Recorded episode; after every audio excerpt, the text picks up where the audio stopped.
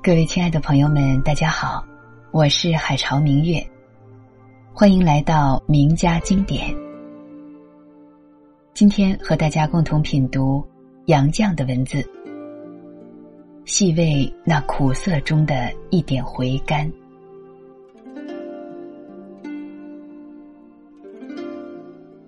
曾听人讲洋话，说西洋人喝茶，把茶叶加水煮沸。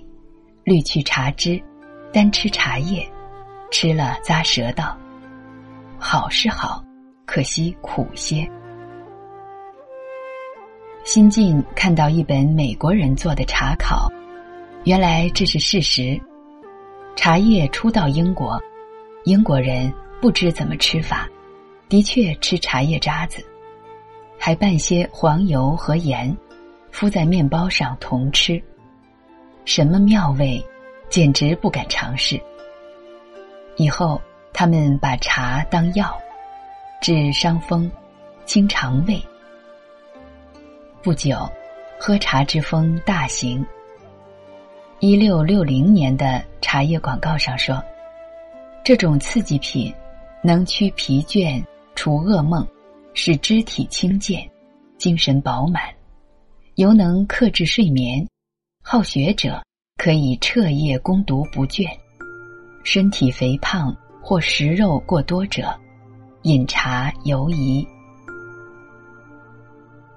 莱顿大学的庞德戈博士应东印度公司之请，替茶大做广告，说茶暖胃、清神、健脑、助长学问，尤能征服人类大敌睡魔。他们的怕睡，正和现代人的怕失眠差不多。怎么从前的睡魔爱缠住人不放，现代的睡魔学会了摆架子，请他也不肯光临。传说，茶原是达摩祖师发愿面壁参禅，九年不睡，上天把茶赏赐给他，帮他偿愿的。胡桥，飞龙见饮茶，沾茶就兴于肝室，破睡当风不夜喉。汤月，森伯颂。方饮而森然，言乎齿牙，即久而似之森然。可证中外古人对于茶的功效。所见略同，只是茶味的余甘，不是喝牛奶红茶者所能领略的。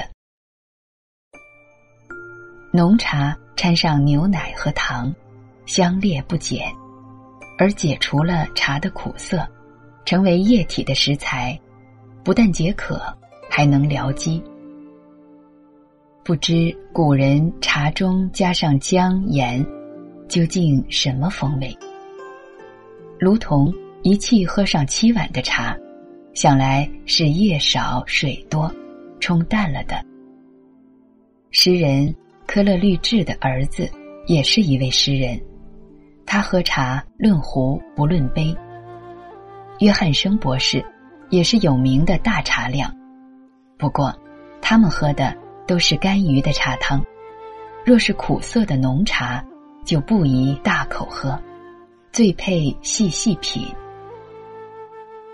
照《红楼梦》中妙玉的论喝茶，一杯为品，二杯即是解渴的蠢物。那么，喝茶不为解渴，只在变味，细味那苦涩中一点回甘。记不起英国哪一位作家说过。文艺女神带着酒味，茶只能产生散文。而咱们中国诗，酒味茶香兼而有之。诗清只为饮茶多，也许这点苦涩正是茶中诗味。法国人不爱喝茶，巴尔扎克喝茶。一定要加白兰地。清异录载，浮朝远不喜茶，说：“此物面目严冷，了无和美之态，可谓冷面草。茶中加酒，或可使之有和美之态吧。”美国人不讲究喝茶，北美独立战争的导火线，不是为了茶叶税吗？因为要抵制英国人专利的茶叶进口，美国人把几种树叶泡制成茶叶的代用品。至今，他们的茶室里，顾客们吃冰淇淋、喝咖啡和别的混合饮料，内行人不要茶，要来的茶。也只是英国人所谓迷昏了头的水而已。好些美国留学生讲卫生，不喝茶，只喝白开水，说是茶有毒素。茶叶代替品中，该没有茶毒。不过，对于这种茶，很可以毫无留恋的戒绝。伏尔泰的医生。曾劝他戒咖啡，因为咖啡含有毒素，只是那毒性发作的很慢。伏尔泰笑说：“对呀，所以我喝了七十年，还没毒死。”唐宣宗时，东都进一僧，年百三十岁。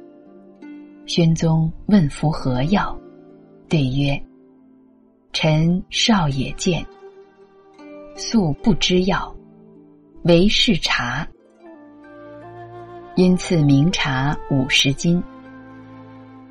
看来茶的毒素比咖啡的毒素发作的要更慢些。爱喝茶的，不妨多多喝吧。